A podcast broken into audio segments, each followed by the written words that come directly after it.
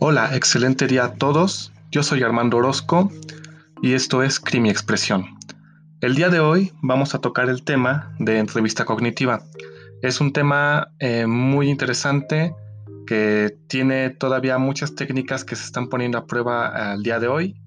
Hay una camada de investigadores que se encarga de poner a prueba el trabajo, el modelo de investigación y es muy importante poderlo tocar porque eh, la entrevista cognitiva se ha convertido en una de las herramientas más importantes para lo que son em, áreas judiciales o policíacas y ha tenido una introducción desde los años 80 por sus creadores, eh, el doctor Heiselman, también está el doctor eh, Ronald Fisher, que a la fecha sigue haciendo investigación, poniendo a prueba, está mucho en juicios orales como testigo experto. Y lo importante es em, saber hasta dónde llega en estos momentos la entrevista cognitiva, porque eh, no nació con el fin de detectar mentiras en sí. A la fecha ha habido mucha investigación sobre ello en lo referente a detección de mentiras, pero antes en los años 80 nace como una herramienta para poder mejorar la capacidad eh, de memoria que tiene un sujeto. Eh, esta entrevista se involucra mucho en lo que es la memoria, principalmente la memoria episódica, en la cual, eh, como su nombre lo dice, es la que toca las experiencias del ser humano. Y es muy interesante porque principalmente habla sobre situaciones específicas que tienen que ver con lo que vive un sujeto. Eh, cuando nosotros tenemos, eh, digamos, un caso, los criminólogos, los psicólogos, este, ministerios públicos, cuando se encarga de, entrevistar, eh, debe de haber un protocolo de entrevista. En los años 80, cuando surge y se pone a prueba eh, este método de, entrevista, se dan cuenta de que no hay un protocolo establecido para atender a víctimas, para atender a testigos y, en su caso, para atender a sospechosos. En víctimas y testigos sirve de mucho porque, pues bueno, recuperas toda la información que tienes eh, de acuerdo a la experiencia que se está investigando.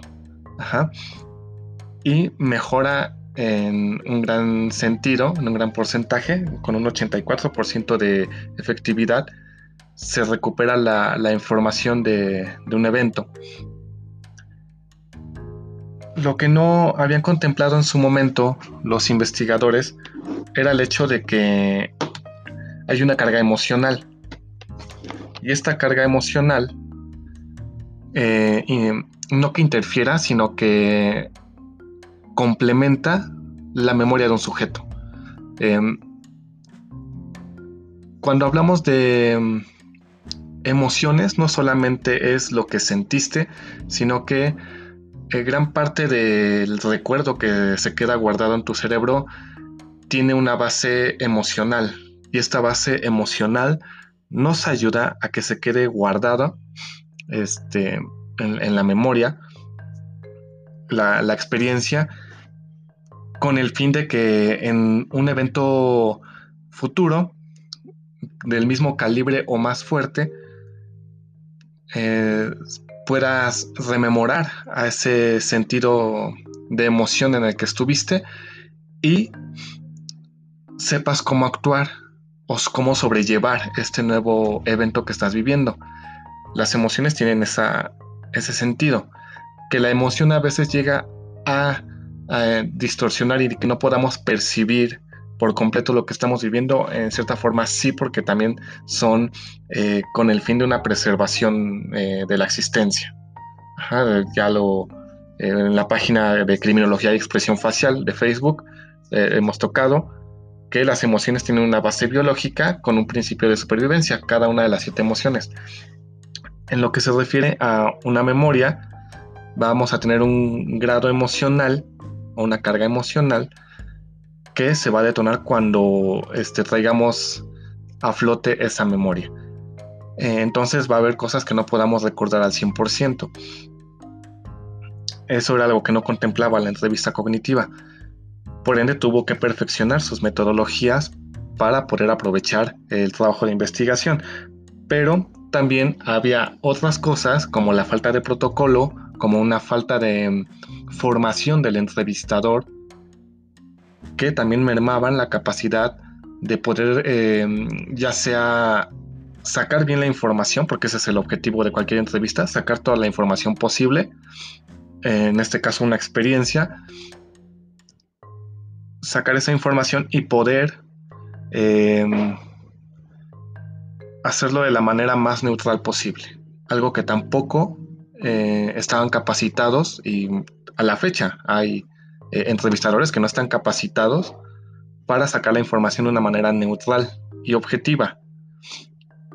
Esto porque puede haber algún prejuicio, si estás investigando, digamos, tienes a un pedófilo, va a haber un prejuicio, va a haber una molestia y no va a funcionar eh, la forma en la cual estás trabajando. Igual con una víctima, si te tientas el corazón, eh, no va a funcionar porque ya te estás perdiendo la objetividad. Por ende es importante eh, esa capacidad de ser neutral que la misma experiencia te va dando y vas perfeccionando con el tiempo. Las actitudes del investigador, a veces pensamos que el, investigador, el entrevistador, es el que provoca eh, que la persona diga las cosas, pero no nos damos cuenta que la forma en la que pregunta o las instrucciones que da son las que propician que se dé una respuesta determinada. Y pensamos que la persona a la que estamos entrevistando no nos quiere decir la verdad o no nos quiere decir todo solamente porque ya nos está mintiendo. Y no es así. Eh, como analista, también se tiene que eh, revisar el trabajo del entrevistador, porque es importante saber cómo se generan las preguntas y hacia qué sentido van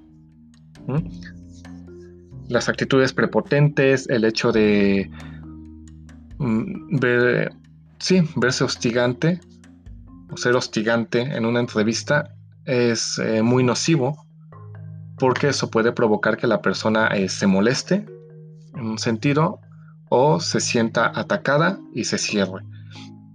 Y no por eso quiere decir que la persona esté mintiendo.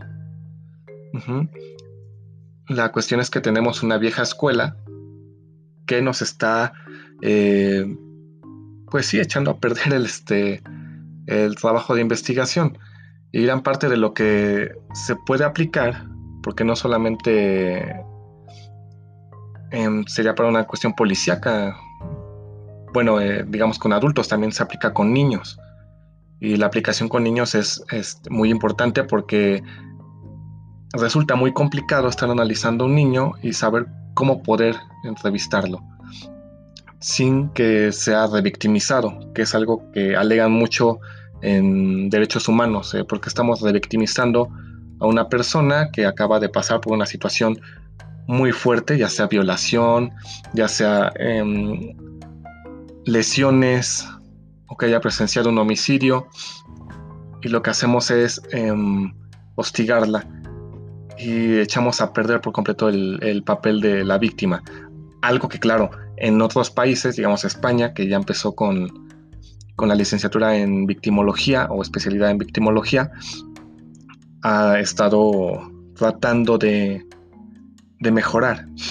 Por la realidad, México, Latinoamérica, tiene muy poca introducción en lo que es entrevista cognitiva.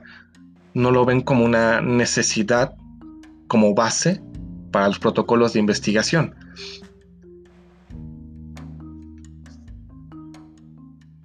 Y hay que tener mucho cuidado también con el hecho de que estamos hablando de la memoria y que hay técnicas en las cuales eh, la gente, por medio de las preguntas, va metiendo ideas que no existían o memorias que no existían en el recuerdo de la persona, que es el, insertar una memoria o instalar un recuerdo. Y eso es muy peligroso porque estás eh, manipulando al sujeto y llevándolo a lo que tú quieres que diga. La entrevista cognitiva se encarga de que no hagas tantas preguntas y que te enfoques más en lo que puede recordar el sujeto. Porque eso es lo importante, lo que pueda recordar el sujeto. Bien lo dijo eh, el doctor Donald Fisher, inclusive la doctora Martín Powell, ahora que estuvieron en México. Eh, las entrevistas como las conocemos o como se ven en la televisión están más enfocadas en el dominio del entrevistador, en que el entrevistador es el el principal, el que debe de eh, llevar la batuta. Pero no se dan cuenta de que eso propicia a que el entrevistado diga muy poco. Lo cual genera un problema muy fuerte porque no estamos poniendo la atención a lo que dice el entrevistado, más bien se le está poniendo atención a lo que pregunta el entrevistador. Y lo importante es sacar la información del entrevistado. A mí que este, lo que me importa es eso. Como entrevistador, generar las preguntas adecuadas que me puedan brindar buena información. Los principales investigadores, como ya comentaba, estaba el doctor Heiselman, que fue de los iniciadores, está el doctor Donald Fisher, que es como co-creador y que ha estado perfeccionando la técnica en Estados Unidos, el doctor Albert Breich en Holanda, junto con la doctora Sharon Lill en Gran Bretaña. Hay otros eh, investigadores, por ejemplo, comentaba en el episodio anterior el doctor Jaume, Jaume Masip de España. Él se enfoca mucho en lo que es el CBCA, que es una herramienta, este, el CBCA eh, por sus siglas, análisis de contenido basado en criterios, una herramienta para entrevistar a menores víctimas de abuso sexual y lo que hace es una especie de codificación del relato. Todo lo que va con la entrevista cognitiva se enfoca completamente en el relato, en comparación con el comportamiento no verbal, este, expresión facial, que es puras emociones, puro eh, movimientos que se van eh, codificando. En el área cognitiva es solamente el relato y la forma en la que contesta el sujeto. Es en lo que más han enfocado y han tenido una gran aceptación. Eh, bueno, no solamente aceptación, han tenido una gran respuesta con un 75% de efectividad en comparación con el comportamiento no verbal que queda por debajo, con un 60, tal vez un poquito menos, y que es importante eh, tener en consideración porque Em, han sido investigaciones que están desde los años 80, como comentaba, y cada año estos investigadores van sacando nueva información. Cada año tienen nuevos eh, artículos de investigación que se van eh, publicando y que van compartiendo con sus pares, con el fin de que pues veamos si se puede replicar esta investigación y que lleguemos a la misma eh, conclusión o en su caso que no lleguen a la misma conclusión y que se tenga que hacer una nueva investigación. Y esto habla mucho de la calidad del investigador, del científico, porque normalmente eh, cuando no sale a favor de lo que habíamos hipotetizado, eh, se trata de tapar lo que surge. Y es algo que, digamos, Alder Breich ha peleado con eh, modelos como el PNL o con la técnica RAID, que él personalmente ha contactado a los creadores o a los que llevan las riendas de, esos modelos para decirles hay cosas que necesitan cambiar. Y ellos comentan, los de RAID o PNL, que no, no van a cambiar nada de eso porque como ya formaron a miles de personas en ese sentido, este, no hay necesidad de cambiar la información. Pues ese es un gran error porque el chiste de la ciencia es ir perfeccionando, ir mejorando, ir quitando eh, teoría que ya no sirve o teoría que ya se comprobó que no está funcionando y postular una nueva teoría, un nuevo paradigma que funciona y del cual se puede hacer más investigación para saber hasta dónde llega esa capacidad de, análisis de entrevista. Bien, por último, la, última parte que tuvo que saltar eh, la entrevista cognitiva fue el hecho de pasar de una cuestión completamente teórica o de laboratorio a la realidad. Que pocos modelos consiguen llegar a eso, poner a prueba su teoría, que ya se hizo en un laboratorio, y llevarlo a casos reales. Y la realidad es que a pesar de que tuvo buena aceptación por el lado policíaco, eh, judicial, eh, la entrevista cognitiva todavía tenía fallas en los 80.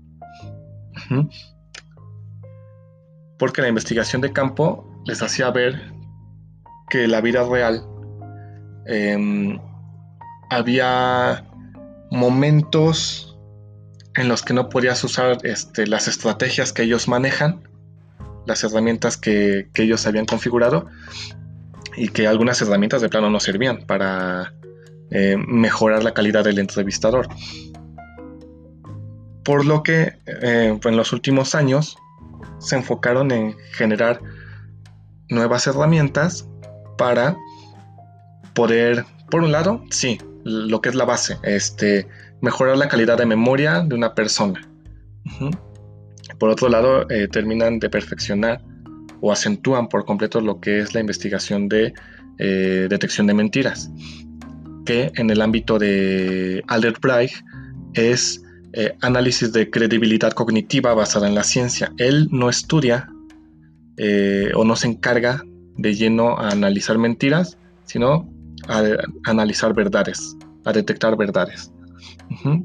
él, junto con Sharon Lill se consideran cazadores de verdades. Ronald Fisher se queda completamente en el ámbito de este, eh, traer consigo la memoria, la experiencia, em, mm, hacer una mejor eh, atención a la víctima y a un testigo para que estos no se sientan revictimizados y tengan este, el espacio, el tiempo necesario para poder eh, explayarse en todo lo posible durante su recuerdo. Y hay otros investigadores como la doctora Martin Powell, no solamente tienen su técnica, sino que hacen como tal un protocolo de qué palabras usar en una pregunta para entrevista de investigación, lo cual es, eh, es muy importante porque, como les comentaba, si haces mal una pregunta, si haces mal una instrucción y no te das cuenta, vas a pensar que la culpa es del otro, del entrevistado y no del entrevistador. Por ende, em, sería una buena forma de estar estandarizando el trabajo de investigación en lo referente a entrevista e interrogatorio. Bajo también los derechos humanos, que también hemos visto, hay casos de tortura, este, privación ilegal de la libertad, y los interrogatorios pueden durar este, una semana, y la, pobre persona está ahí encerrada y lo único que hace es este, admitir algo que tal vez no hizo, pero con el fin de que la dejen de molestar, lo termina, este, termina confesando. Ok. Bien, hasta aquí voy a dejar la parte de entrevista cognitiva. Espero les haya sido de, de utilidad esta información. Cualquier cosa estoy pendiente de sus comentarios y muchas gracias.